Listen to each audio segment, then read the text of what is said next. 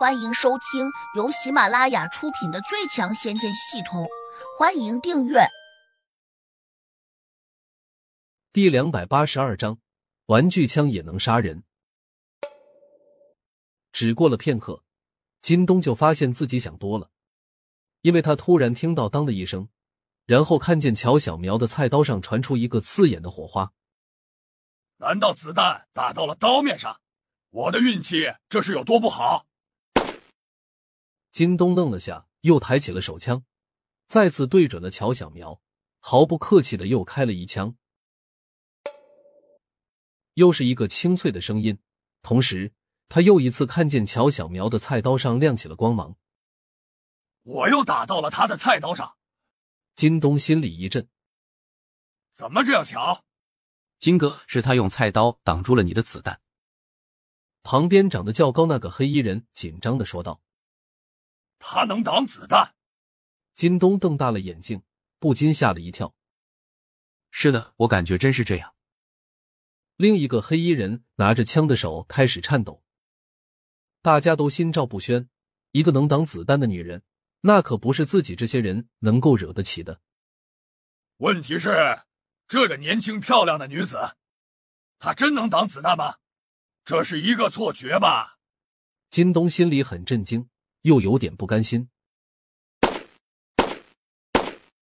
他再一次举起了枪，然后悍然连开了三枪。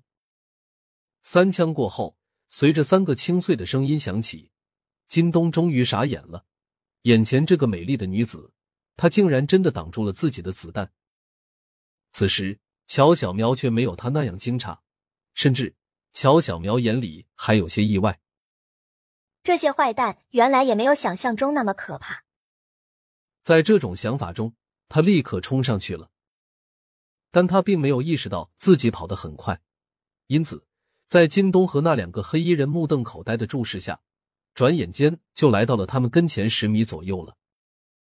这是什么速度？我的天，这还是人吗？金东的心已经提到嗓子眼儿了。谁知这时。乔小喵却问了句让他崩溃的话：“你拿玩具枪来吓唬谁呢？”玩具枪。金东突然感到一种绝望。这个漂亮的女子，她竟然认为自己拿着的是玩具枪。我这不是玩具枪。金东颤抖着说：“速度这么慢，怎么可能是真枪？你骗谁呢？”乔小喵撇了撇嘴说：“她忽然又松了口气。”这是玩具枪，那么用玩具枪打出的子弹自然就不可能重伤我妈妈。也许妈妈刚才是吓着了，所以跌倒下去，可能肩头不小心扎进了一个尖利之物，于是血流如注。跟着靳东过来那两个黑衣大汉同样吓得魂飞魄散。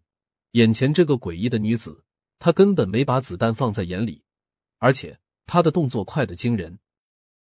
如果现在。他拿着菜刀砍上来，恐怕谁也逃不了。脑中升起这个念头时，两个黑衣大汉几乎同时转身就跑。金东吓了一跳，暗道不好，连忙也想跟着他们逃走。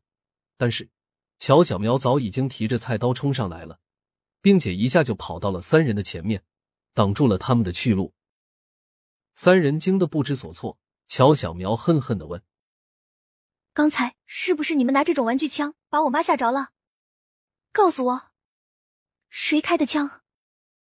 是，是金哥。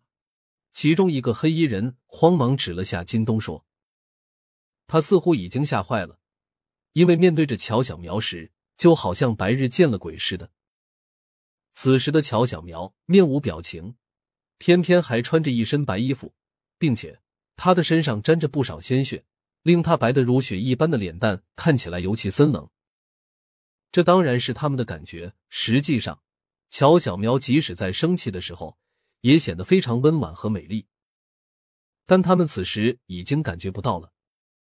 金东更是吓得快瘫软倒地，他心里恨极了这个出卖他的伙计，抬手一枪便打向了他。黑衣人闷哼了一声，倒在了地上。他没有想到。金东会出手，而且会如同偷袭一般打了他一枪。这么近的距离，别说是他，就算是乔小苗，似乎也难以躲开。乔小苗却没有反应过来，他有点困惑。一把玩具枪有这么大的威力吗？你们在演戏吧？他始终认为，这些坏人不只是行动上坏，心思更坏。金东哭丧着脸，越发有些绝望。美女，我错了，我不该那样做。乔小苗瞪他一眼：“你把我妈吓成那样，害她受了伤，我不会放过你的。”说着。他拿起了菜刀，但是他只是虚张声势，因为他从小到大，别说杀人，就连一只鸡也没有杀过。因此，他把菜刀举过头顶时却砍不下去。金东却吓坏了，一下就跪到了地上。他之所以放弃抵抗，是因为他真的认为乔小苗一定不是人。他旁边那个黑衣人同样认为乔小苗不是一个正常人。乔小苗眼珠转了转，思维变得很快。他指着那个黑衣人说：“用你的玩具枪打他。”那个黑衣人当然明白乔小苗的意思，立刻就调转枪口，指向了金东。金东又惊又怕，慌忙说：“别，别听他的。”那家伙有点犹豫，冷不防却又听到乔小苗说：“你要是不开枪，我就把你的耳朵割下来。”他一听，顿时乱了分寸，手上一抖，便已经扣动了扳机。他这一慌，竟连着开了两枪，子弹打进了金东的胸膛，鲜血涌出来。他睁着惊恐万状的目光，倒在了地上，身体抽搐了下，便不动了。乔小苗再一次看迷糊了，玩具枪的威力有这么大吗？黑衣人哆嗦着问。美女，我可以走了吗？你走吧。乔小苗脑子有点混乱，很随意的应了一声。黑衣人马上撒腿就跑，他已经吓慌了神，整个人六神无主。跑出去时，不时跌翻到地上，但他还是不停的爬起来，没命的狂奔。远处，农玉春和江猴子已经跑到了山的那一边，听到枪声时，龙玉春的脸皮抽搐了两下。江猴子紧张的问：“龙大哥，金哥会不会有事？”我怎么知道？龙玉春终于感觉到自己吞不下这枚果实，赶紧拿出手机拨了个号码出去。